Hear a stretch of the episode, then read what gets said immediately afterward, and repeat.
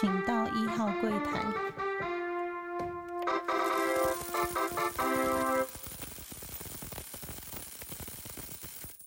大家好，欢迎收听初一十五，我是主持人 Q A。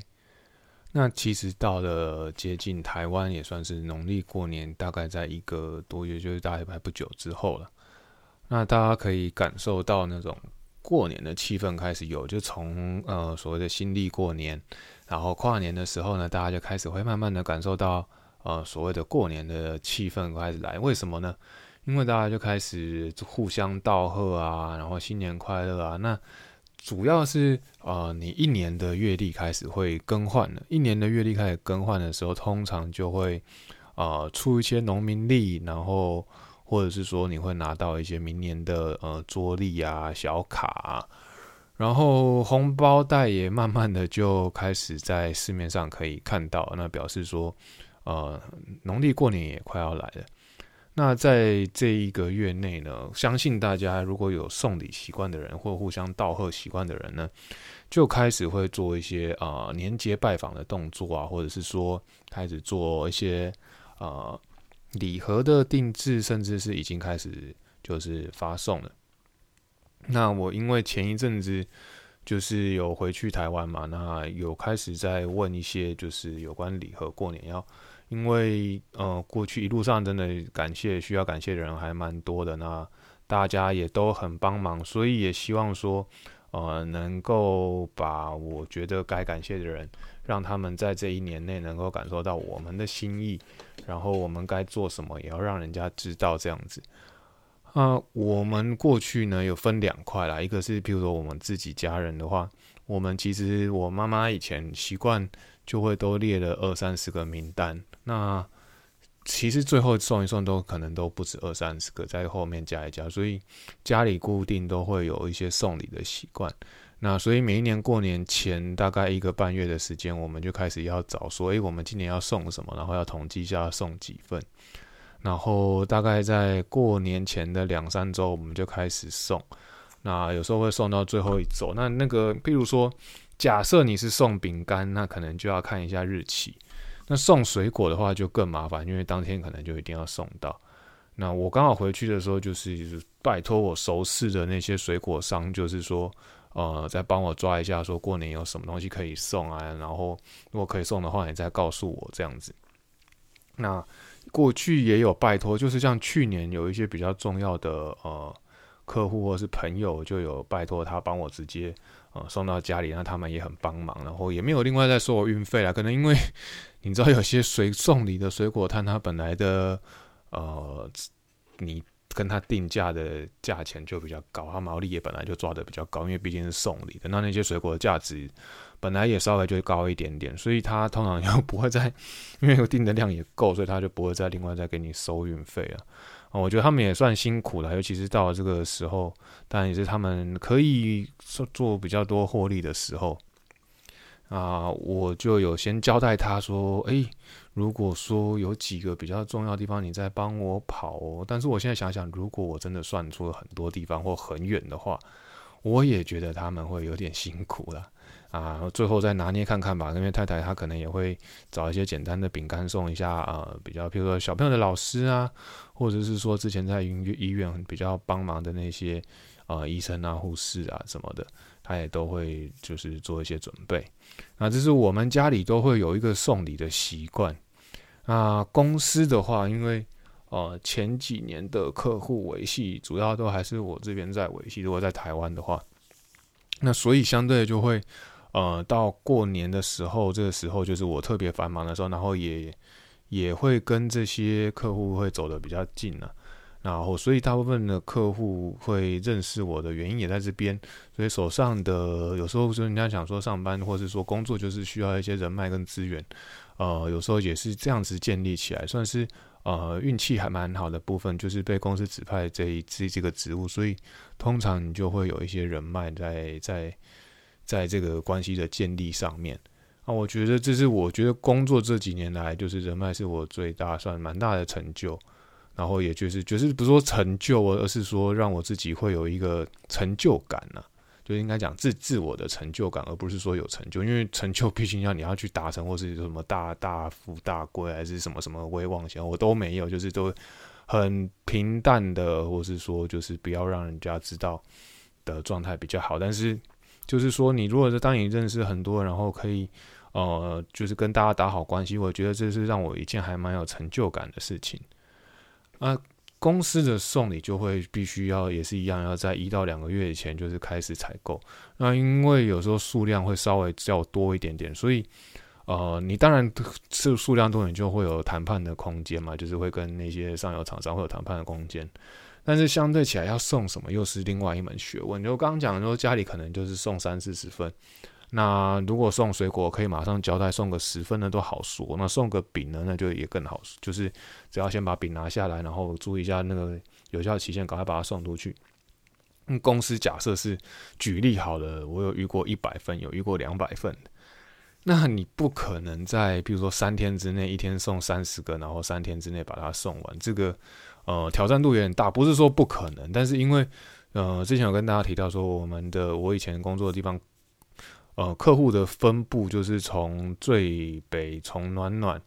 然后最南的话有可能会到新竹，甚至有一次有送到台中的幼师工业区去。那呃，桃园也有一个幼师工业区，然后呃，靠台中有一个幼师工业区，两个我们都曾经就是需要去送礼过，所以范围很大。所以通常我们会排一天是往南边走，就是。我今天就是桃竹桃竹一带先把它搞定，然后不得已就要去台中，那可能就要再拉另外一天，先把远距离的先搞定，什么北桃园，然后桃南桃园，然后就是上一次我跟他讲，因为就是这些关系，所以路线啊，就是说桃园的路线啊，或者是说，呃，新北路线会很熟，也就是因为我常常就需要跑这些，呃，这些点呢，然后再是，嗯，就是会需要分配，比如说就算是在。呃，新北好的，新北也是真的很大，比如中永和，然后树林、板桥一带，然后呃，像红海那一区，我们也常常去嘛。然后这个是一区，然后在新庄啊、五股啊，那个吴新庄五工业区那边也是一个还蛮大的聚落啊。再来就是台北市的部分也有分东西南北区，所以。我觉得光在交通上面，你会遇到塞车啊，然后或者是说在，反正在双北的交通就是相对比较复杂。有时候反而会觉得说，哦，我送桃竹，虽然说路程远一点，但是就都会顺顺的，你会在一定的时间比较好抓。但是有时候送开始送双北，尤其送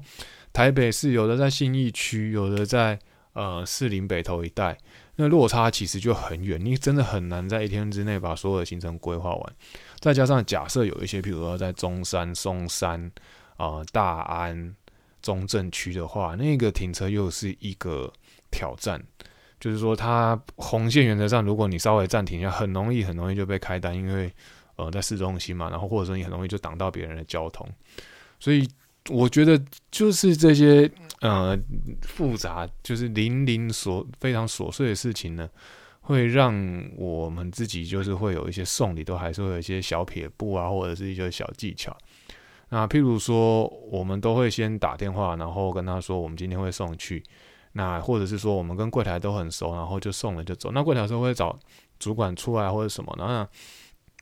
通常你会说，我们之后再拜访，或者说真的要拜访的话，就会跟你搭配的那一组，譬如我通常都会搭配一组人，因为要么就是司机，要么就同事嘛。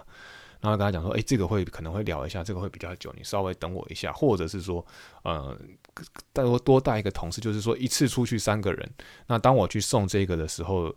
呃，可能需要闲聊，或者是说需要真的需要拜访，那就可能需要在呃另那一组，就是有有车的人跟桌椅的剩余的人，他就赶快再去送附近其他的人。那缩短就是整个路程的时间，或是需要等待的时间。那我觉得送礼的时候难寒暄是难免的啦。那如果说呃，通常是说我交给柜台，然后主管他们的主管啊的主要窗口啊，或者是说呃他们的大老板后续再打电话，或是真的再传个讯息给他，说我已经把他送了。那我觉得主要是窗口需要说跟他嗯告别了。然后，所以通常会跟窗口一定会打到宣寒暄两句啊，或者说真的会稍微坐下来，稍微先谈一下。啊，我觉得谈都没有问题，主要是说，假设他跟你开始讲股的时候，那就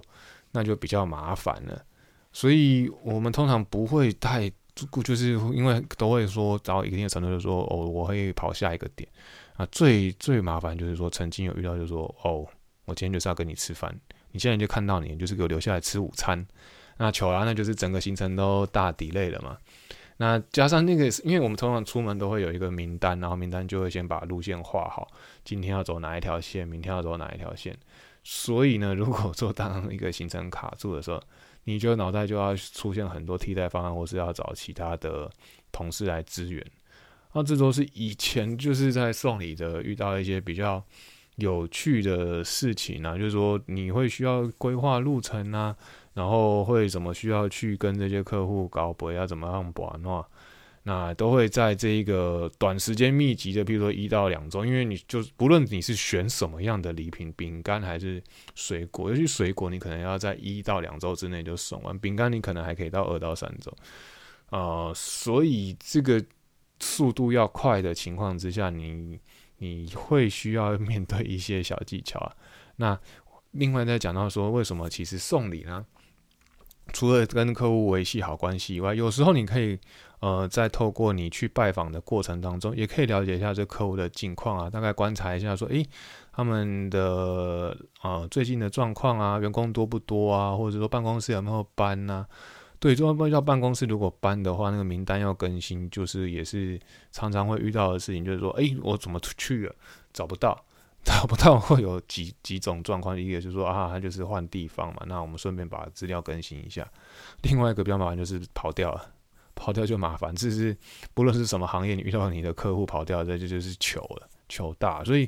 有时候去走一遭是有有必要性的关系都在这边了。那所以相对的，我相信很多产业都会需要说，诶，实际去拜访客户的原因就在这边，就是诶怕他今天造起啊，立马逃开就停啊。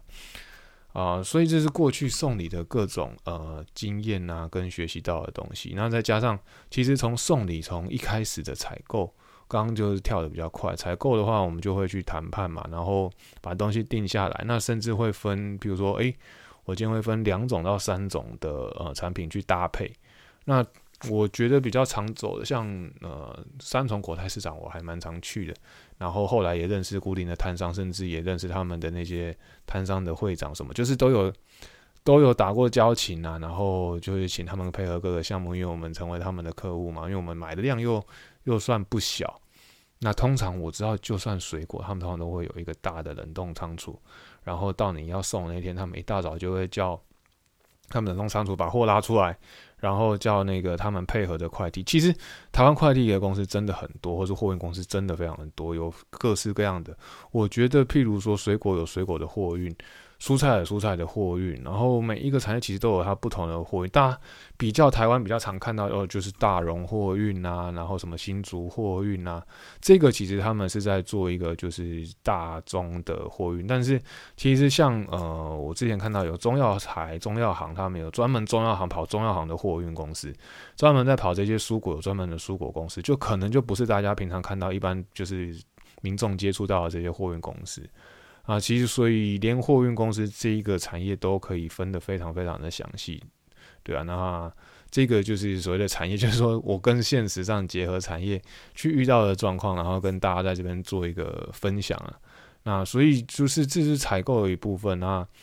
从果菜市场，然后你也可能到去百货公司里面去找饼干，那或者是说，我也订自己也订过，譬如说像一些清酒商，就是找一些比较特别的清酒，或是今年请他推荐一些清酒，然后再去送给客户。那这个也都是过去也有做过的，然后甚至什么橄榄油啊，什么这些都是以前我曾经就是接触过的厂商，就觉得。呃，这些厂商接触的历经验也算是都还蛮特别，怎么下单，然后怎么结账，这些都还是一门学问。那以后也是在有机会再跟大家慢慢分享，只是说先跟大家讲一下，说其实这个年节到了，大家都会有送礼的习惯，那每个人送礼习惯都不一样，然后甚至每个行业、每个产业送礼的习惯也都不太一样。这就是我自己遇到个人的经验跟在公司上面遇到的经验，那跟大家这边做个分享。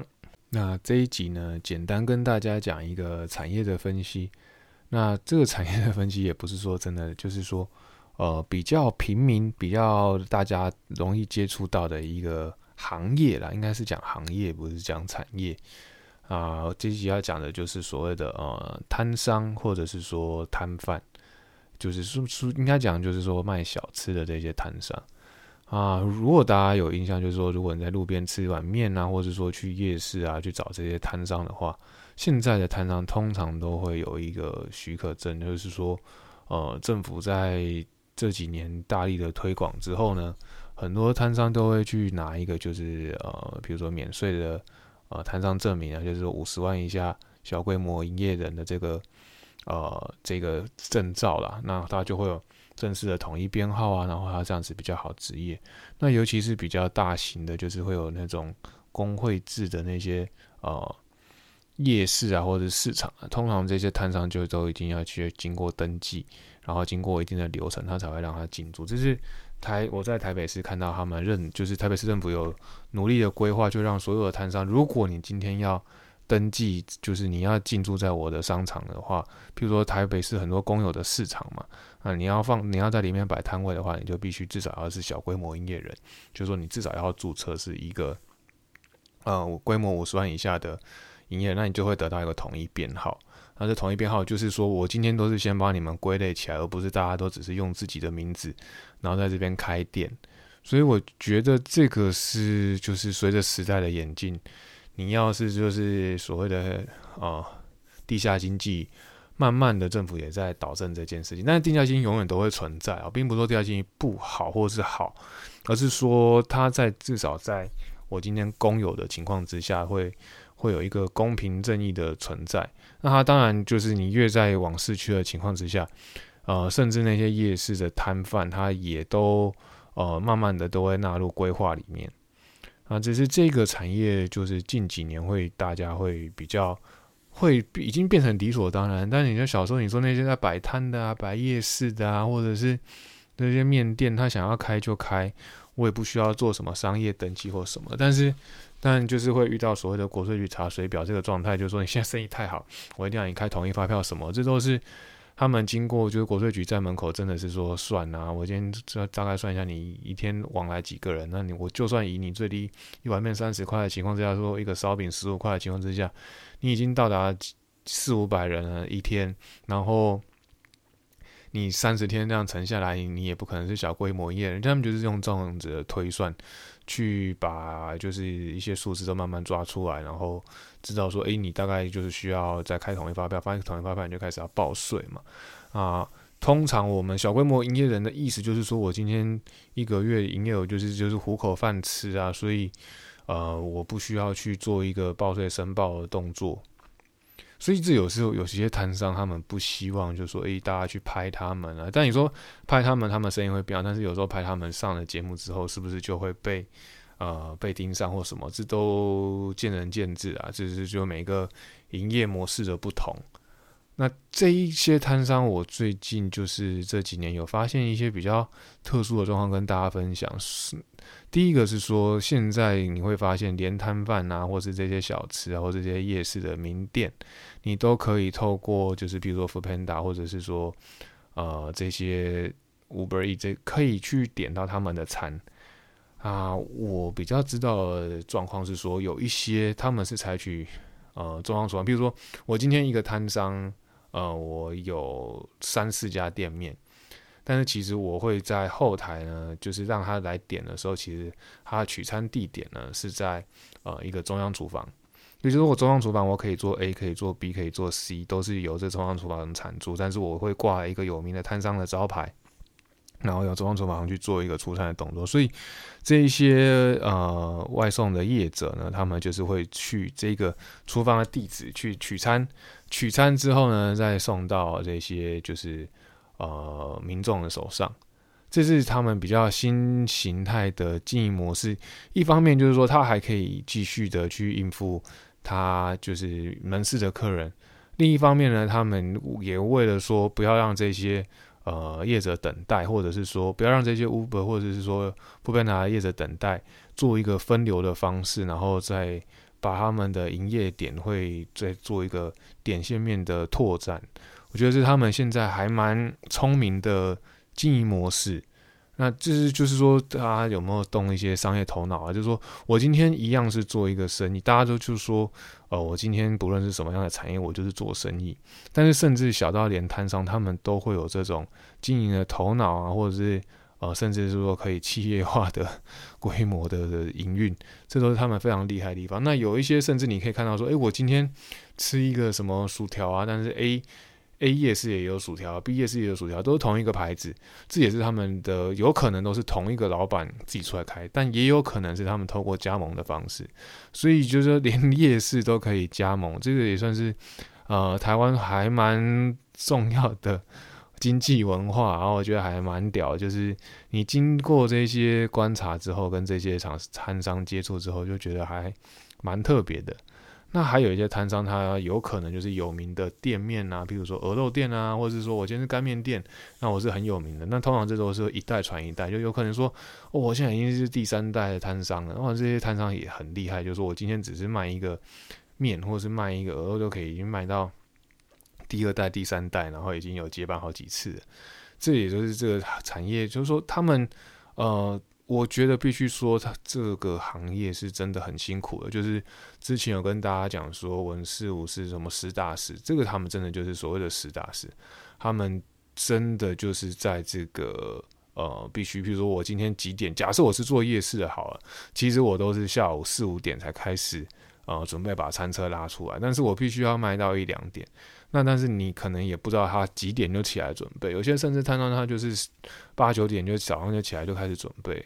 然后准备到下午，然后再开始，然后就卖到一两点这样子。那其实营运下来是非常非常的辛苦的。但也有一些摊商是说，我今天下午呃两点到三点我才开始出来做生意，才开始起床，然后准备开始做生意。这个也是有，就是你当然每个呃每一个做。譬如说，有人做小吃啊，有人做什么？这个每个人的做因此做生意的方式都不太一样。然后有的必须要早早起去买货、买菜的，这个他们有他们辛苦的地方。那夜市它通常就是就是它规定你就是五点之后才能开始去设摊，所以他们也有他们的一些限制的存在啊。那所以生活做他们的生活作息可能就跟我们一般上班族不一样，因为他必须要卖给下班之后的我们嘛，所以他们有他们辛苦的地方。那所以他们通常，你说他们会需要提神啊、抽烟、吃槟榔，这都是以前的习惯。现在当然会渐渐改，他们有他们的提神的方方式，只是说他们还是会处于一个日夜颠倒的状态。所以假设呢，他必须要去银行的话，他通常他有些人是起床的时候，其实银行就已经三点半准备关门了。所以他们在于说，你要真的要去让他们开个户头啊，他们在银行有正常的户头。都会比较辛苦，加上他们收的款项都是现金，所以现在政府也在导入一些所谓的电子支付，让这些摊商不用那么辛苦。但是你要导入电子支付，一样要回到源头啊，他还是要去开户嘛。所以哦，有些摊摊商一些比较老一辈的，他甚至说啊，我都我拢想现金，我都无得开户，我无银行卡走啊，你是别往那走。都有各自辛苦的地方啊，那当然就是就是随着时代的演进，我们必须要帮他们，就是政府啊，就是要导入一些政策，让他们慢慢的，呃，跟大家就是可以走到同步的状态，所以也会譬如说透过银行，然后去帮他们呃到处开户啊，或者是就是让他们有一些比较便捷他们的方式，然后达到说他们可以呃有一些电子支付的收入，然后让这一个整个。呃，收款这些小规模营业人的收款也会让他更呃上轨道。那当然，你说现在有一些 Line Pay 啊什么，他们接口支付，他们也都很努力的去拜访这些摊商。所以呃，不论是一般的银行端的业者，或者说这些第三方支付，大家都有在努力在这个方向。那因为商机确实还是有存在，因为他们的收款金额。呃，或许有时候在一个晚上的流量会非常的高，所以他们也是大家这个各个行业锁定的目标。那政府当然现在在整合所谓的呃一一张 Q R code 就可以通所有的所有的配啦，不管你这是什么配什么配，怎么配都可以用一个 Q R code 就可以扫了。所以这个都是时代的演进跟时代的进步。那以后再跟大家再讨论说，诶，像。呃，对岸的部分，他们现在都是什么一一扫，我把我把钱扫给你啊，老板，我我买三杯奶茶，这个钱我扫给你。对于台湾当然现在已经扫，已经很很很普遍，但是可能在两年前、三年前，对于“扫”这个词，台湾是还是很陌生，然后还是用现金交易比较多。那当然，现在现金交易在台湾还是很普遍啊，只是说不像呃对岸他们已经几乎没有现金了，所以很多台湾人去到对岸发现说，完了，我现金反而没地方使用，然后我如果没有办所谓的微信，我可能一毛一毛钱都花不出去，或者说一毛都没有办，我都一碗饭都吃不到。呃，这都是每一个国家有不同的文化存在，但是我就我知道，欧美国家没有所谓的 QR code 去支付这件事情，反而是什么呢像日本他们就有他们的什么 s u i c a Pasmo 嘛，然后跟他们的 Apple Pay，Apple 就是手机的感应，就各个手机的感应是反而是他们比较日常会遇到的，这都是国外在用 Apple Pay 或者说 Samsung Pay、Google Pay 这种，他们反而是在这个形态的。交易方式用手机去感应，他们还是呃比较流行的状态。那来到了致敬 Podcast 的时间啊，最近其实听到很多 Podcast，他们都会慢慢的找一些 呃政治人物来上啊，还有甚至包含最近比较热门的 YouTube，就是像贺龙夜夜秀的部分，他也开始几乎每一集都有一个来类似，不论是立委的候选人呢，还是什么的候选人都会来上节目。那你会发现说，诶，这个选举快到，其实说真的，就是时间越来越近了嘛。啊，大家就开始就是会撒各种钱去做自己的证件的宣传，然后增加自己的曝光度。所以，不论是我要听百灵果啊，或者是说，甚至连台通他都找了那个曾文学，就是好像苗栗区的立委候选人来来上节目。那我觉得，通常在这这上的节目，可能都是这些呃政治人物有买，就是有些付一些钱呢，然后让他们希望这些就是呃自媒体们呢，让他们上节目，然后去做一个宣传的效果。那我觉得效果应该都是不知道，至少我都在听 p o c a s t 所以至少对于我而言，就接触这些新媒体的话，会看到这些氛围都还算是还蛮强烈的啦。啊，我不知道他到最后到底会这些人会上的结果是什么。就像瓜吉当年他出来选市议员的时候，也是透过自己在自媒体的力量，然后让自己当选嘛。然后他也很认真的，就是搭配虚实的那个整合，然后让自己的呃票数在慢慢的拉高，然后选上市议员。那我就是回想起来说，当年其实我们小时候呢，其实在开始第一次民选了之后，那可能年纪稍微大了一点，所以。面临在第一次就是民选的时候，感触还不是那么的深。但是到了所谓的选台北市长的时候，就是大家开始习惯选举这件事情的时候呢，然后到选台北市长的时候，其实我会发记得就是这些市长啊，或者是总统候选，他们都开始就是会有固定的行程，比如说今天在哪一个国小，明天在哪个体育场。然后后天在哪个宫庙，就是他们会有固定的行程。那呃，这些选民们呢，就会很期待的，就是他来到这个选举场的到来。啊，我也记得有几次有比较重要的候选人，譬如说来到我的国小，我自己念的国小的时候，我们也当然是现场挤去看，然后非常的热啊，爸妈带着我们去啊，然后。那种灯光效果啊，然后什么后后啊，那种事情一定会跑出来，然后再来就是小额募款跟卖他们的周边商品，然后卖什么帽子啊，什么围兜啊，不没有围兜，杯垫啊，杯子啊，然后什么手帕，然后来各种这种的募款的方式，然后让自己的就是呃证件跟理念，然后还有那些气势资金，就在一场的活动当中一次到位。然后那种喇叭声啊，那现场的震撼真的是非常的夸张。那我还记得印象有一次在中山足球场那种最后的最后几天的那种大型的造势活动的时候，你就觉得哇，我那个就是选举的列车回到台北来了，然后多热闹什么什么的。我觉得就非常以前就是会有这种啊比较，这其实也没有很以前，就是我我的大概呃国小到高中的年代吧，就觉得这件事情非常的热血。那后来就是慢慢的，台湾也真的走上真的民主的这条路的时候呢，就是说民主化已经大概已经成为一个习惯了。大概走了二三二十年之后呢，你就会觉得这件事情很正常。然后相对你自己对这些什么什么跑选举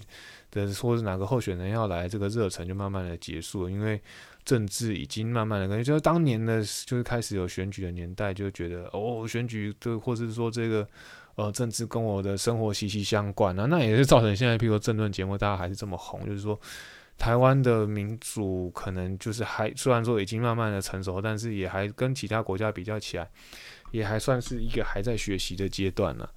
那所以才会有大家都投入这么多的热忱，然后再从当年回回头看来，呃，现在也没有那么的热忱了。就是说，不不是说对于呃政治或社会已经漠不关心，而是说。这些选举的这些过程，譬如说以前那旗海飘扬的那种荒唐的年代，已经就是已经过去了啦。就是说，大家现在走环保啊，走整齐啊，走什么什么环境整洁啊，那个已经意识都已经上来了，就是已经走到另外一个程度了。你也看到整个呃社会在进步。啊，我只是回想起来说，以前会参加那种真的非常非常的热血。现在虽然说没有了，但是也是自己也不会去参加。所以你说它慢慢的消失，或者这些也不需要再花那种大的钱，只是说那都是我们在民主过程演进的一个部分，就是让我觉得说，以前那种超级造势场合，然后超级热，什么现在还要什么四叉猫去算椅子，那以前根本就没有。以前就是民众会自动聚集啊，还不需要说什么哦，一定要召集。对我也遇过召集这件事情。曾经也有某一党的候选人有召集过，就是说哦，大家一定要去帮忙，因为工作关系，然后说要去帮忙啊，我们要差几个人，你们一定要每个人都去啊。那你说有没有什么走路工这件事情呢？呃，我觉得在早期的年代，我觉我相信确实一定有啦，因为我自己可能也有体验过，或者体会过，或者是说听闻过。那主要是可能是听闻过了，这样讲听闻过就比较不会有什么伤害，对，就听闻过。那我觉得就是有啦，那甚至是很早期的年代，我觉得这几年可能要也不是那么容易，然后加上现在就是刚讲自媒体那么发达，资讯那么的透明，要做到其实已经做变得很困难，很困难了。那早期我确实确实有听闻过，就是什么走路工，就是你一个人来多少钱这个。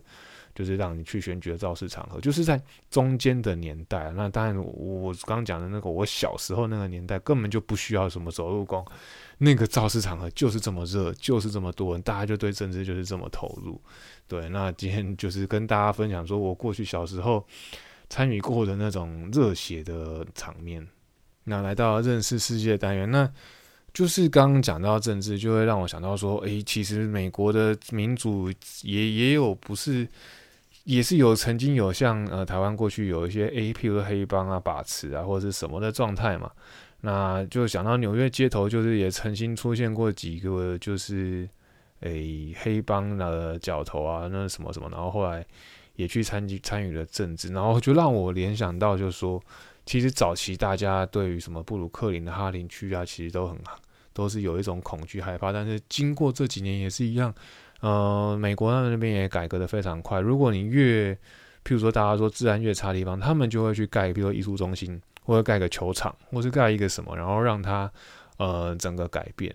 那我第一次到纽约的时候，就是两千年初的时候啊，就是因为当时是去呃纽约的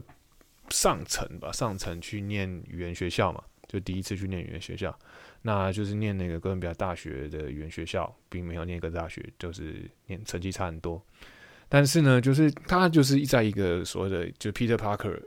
念的那个学校，然后在一百二十五街，那当年的蜘蛛人第一代的时候是以那个学校为场景去拍摄的。那那个学校看起来非常的漂亮，非常的就是有欧式建筑那种，或者说美国学美国大学城的那种感觉。但实际上，它其实校园真的不大，腹地也不大。那它真的过了一，大概一百二十五街过了之后呢，其实就是所谓的哈林区。所以，其实我当时年呢在念语言学校的时候，在那边待了两个月，其实离哈林区非常非常的近。那也有很多人跟你说，你如果过一百二十五街就是很可怕。之前有跟大家说过，就是在纽约的街头，他跟你讲几街过去可怕，就是几街过去可怕。他不会跟你说，哦，这边还有一条差一两条街会有模糊地带，没有，他就跟你讲这条街就是这条街，过这个名称，比如说什么 Queen Street，过 Queen Street 以后就是街，就是这个 block 就不要过去了。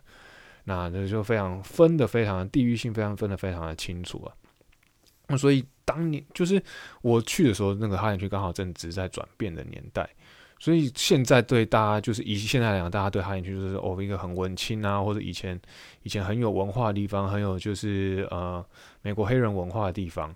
但是早期确实还是有一些危险。那我那个时候念语言学校的其中一个老师，他就是为了要米平说哈林区其实没有那么危险，现在是一个很文青的地方。他还在就是在两千零二、两千零三年那个时候，他还特别带我们到他家去，因为他就住在那边，一个白人老师，那他却住在哈林，就一百三十六街左右，还带我们去看他家周遭啊，然后他家门口种的小花，就是说，就是那种非常呃。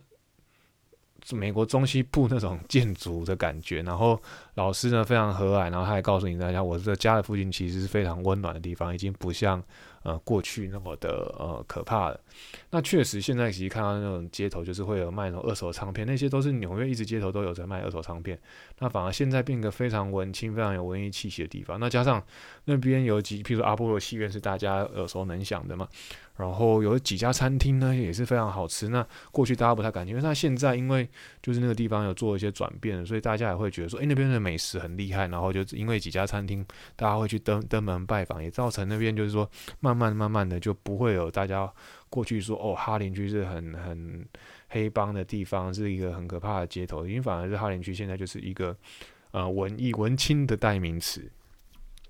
这是就是。哦，我觉得在纽约，他们过去也是说，哦，布鲁克林，呃，哪来去哪来去很可怕。然后呢，他们现在就是做一个大格大规格改变，然后把它制造成观光景点啊，或者制制造一个文艺的呃方向去的时候，那个地方就会发生反产生大幅度的文化转变啊，或者是说，呃，居民的素质也会改变啊，然后一些比较黑暗的地方就会慢慢的被逼到角落去，或是再往其他地方挪移。但是你说这些文化，就是说这些文化都有过去它的背景，造成它现在有这些达到这些有艺术气息的程度。所以你说就是这些呃，刚刚讲黑市文化，或者是说这些街头比较阴暗的面，它还是有，它一定会存在这个社会上面。但只是说它的存在呢，是不是会影响到这个社会未来的演变？我觉得一定是会的，然后加上他会留下，他不论会留下正面，他也会留下负面，一定会留下负面。那但是他其实有留下很多正面的影响，才会造成说，诶，我现在其实把它哈林区变成一个文艺的地方的时候，其实是他背后以前他有很多很多本来就拥有的文化，只是说他们可能当时呢被背负的一个比较不好的名声或者什么状态，但是呢。撇开来看，这些人还是要过生活，这些人还是有他有厉害的地方，有他艺术的地方，然后让大家在另外一个层次，就是大家愿意去呃认识他们的时候，可以再慢慢的把它展现出来。所以跟我刚讲的呃选举文化也一样，过去或许呃我们在选举的时候是不是那么透明啊，或者说以前有以前的比较阴暗的地方，那但是随着时代的演进，就是说。这些民主现在的大家看出来的透明，都是也有经过以前那些演进，然后当然会有留下来一些痕迹，但是也是需要演进之后，然后让大家感觉到这社会的进步跟那个祥和的部分。好，那这集透过认识世界讲的就是一连串，就是把前后的故事都把它串了起来。然后这一集的节目就到这边，那希望大家会喜欢我们节目，那这期节目到这边喽。好，拜拜。